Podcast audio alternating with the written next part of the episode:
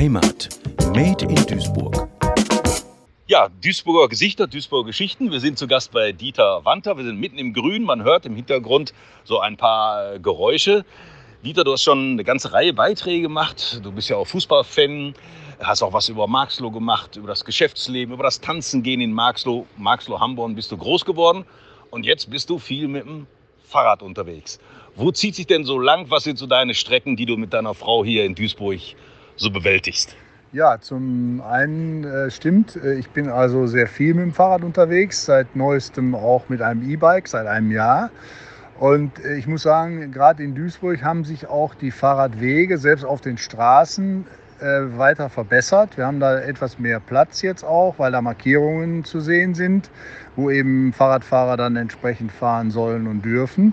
Ähm, was sehr schön ist, sind die äh, Trassen, diese ehemaligen Eisenbahntrassen, die man zu Fahrrad- und Spazierwegen umfunktioniert hat. Und äh, da ist es wirklich immer ein tolles Erlebnis, wenn man da dann auf etwas erhöhter Position sehen kann, wie schön die Vorgärten gestaltet sind und wie viel Grün es doch in Duisburg und im Ruhrgebiet äh, gibt letztendlich. Äh, und das macht riesen Spaß und da haben wir vor allen Dingen sehr viele äh, Möglichkeiten hier im, im Raum, sodass da der Fahrradausflug auch wirklich vielfältig ist. Ihr guckt ja auch gerne so ein bisschen über den Tellerrand hinaus. Man, Duisburg, klar, hat man viele Wege von Norden nach Süden, ist schon eine große Strecke. Aber ihr fahrt doch mal nach Oberhausen oder über den Rhein nach Orsoy. Genau, also wir waren gerade jetzt am Sonntag noch unterwegs. Da sind wir auch über diese Hoag-Trasse über Oberhausen-Holten bis nach Duisburg-Walsum gefahren, äh, haben dann dort die Fähre genommen, sind über den Vater Rhein auf die andere Seite nach Orsoy und dort dann äh, weiter auf Richtung Rheinberg. Rheinberg-Orsoy ist sowieso der Stadtteil, aber dann ging es nach Vierenbaum und da haben wir in einem sehr schönen Café auch eine Pause verlebt, ein bisschen was gegessen und sind dann wieder zurück, sodass der Sonntag dann wunderschön an der frischen Luft verbracht werden konnte. In der anderen Richtung, äh, wenn wir die Hoag-Trasse nehmen von Oberhausen-Holten aus, wenn man dann fährt über Stärkrade zum Beispiel, geht es bis zum Zentrum nach Oberhausen und dann eventuell sogar weiter bis nach Duisburg-Ruhrort an dem Rhein-Herne-Kanal entlang. Auch eine wunderschöne Strecke, die ja dann teilweise sogar zu dem Ruhrtal-Radwanderweg gehört. Da kommt ihr mächtig rund und wenn ihr Zeit habt und Lust habt, dann geht sogar mal, wie du mir eben erzählt hast, schon an den Bodensee. Das ist nochmal ein besonderes Feeling. Ist das anders da mit dem Fahrradfahren? Wie, als hat euch super gefallen, glaube ich. Ja, das war jetzt über die Ostertage. Da sind wir äh, eine Woche mit dem Rad zum wirklichen Radurlaub in Konstanz gewesen. Und ich hatte dort dann über eine Radreisegesellschaft einen entsprechenden Urlaub gebucht mit Hotel und entsprechenden Sternfahrten. Das heißt also, wir sind in dem Hotel geblieben und haben dann von dem Reiseveranstalter gewisse Touren, die dann zwischen 35 und 60 Kilometer tagesmäßig waren, vorgeschlagen bekommen. Die waren sehr gut organisiert, sodass man dort dann äh, zum einen am Bodensee lang gefahren ist oder aber auch, da waren dann die Tickets dabei, Fährfahrten auf die andere Bodenseeseite, wo es dann weiterging, sodass man wirklich keinen Weg doppelt und dreifach fahren musste. Und das ist auch ein sehr schönes Fleckchen Erde, muss ich sagen, waren wir zum ersten Mal. Und äh, wir hatten natürlich Kaiserwetter und das ist natürlich zum Fahrradfahren dann äh, wünschenswert. Ne? Das war wirklich toll. Jetzt bist du ja beruflich äh, ganz Deutschland unterwegs gewesen, kennst ja jede Landstrich und auch alle Mentalitäten, alle Menschen. Zu Hause ist am schönsten, gerade was die Mentalität angeht? Ja, ich bin äh, wirklich jemand, der das Ruhrgebiet auch äh, immer letztendlich, äh, ja, in Anführungsstrichen verteidigt hat. Und ich muss sagen, die Möglichkeiten, die wir hier haben und auch die Entwicklung, die sich hier mittlerweile ergeben hat, ich könnte mir jetzt äh, wirklich kein schöneres Fleckchen vorstellen. Äh, und ich war wirklich überall in Deutschland, teilweise auch in Österreich unterwegs.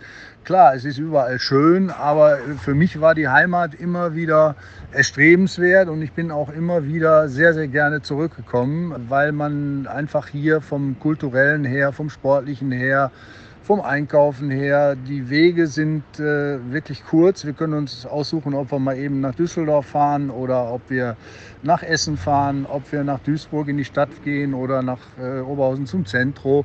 Äh, das hat ja kaum einer sonst. Äh, wenn man in anderen äh, Gegenden wohnt, dann muss man meistens 50 oder 100 Kilometer zu der nächsten Großstadt fahren.